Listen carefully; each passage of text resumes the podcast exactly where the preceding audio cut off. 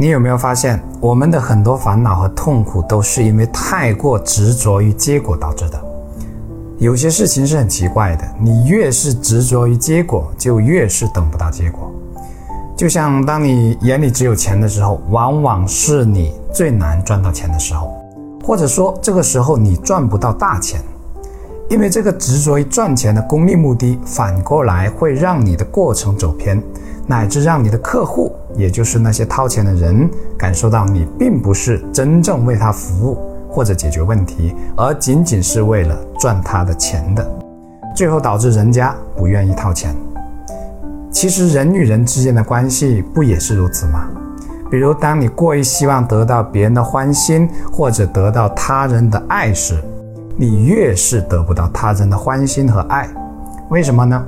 因为关系的维系几乎是丝毫勉强不来的。你做了应该做的事情，关系的深浅程度基本是可以确定的。相反，如果你过于执着于改变自己在对方心里的印象，去讨好对方，那么对方会很容易觉察到你身上的刻意，这种刻意又会让对方感觉到你并非出自本心的。再比如，你越是执着于忘记一件不愉快的事情，越是想忘掉某个人，就越是忘不了，有点像睡觉，你越是刻意想睡着，就越是睡不着。当然，在一个人的一生当中，积极主动是非常重要的品质。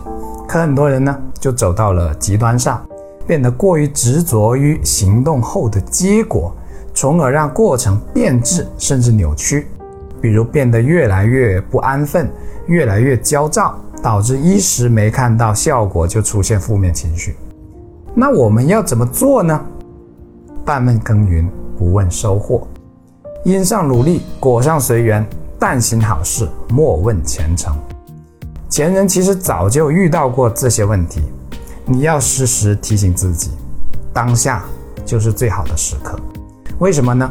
因为过去已经无法改变，而未来又是由每一个当下组成的。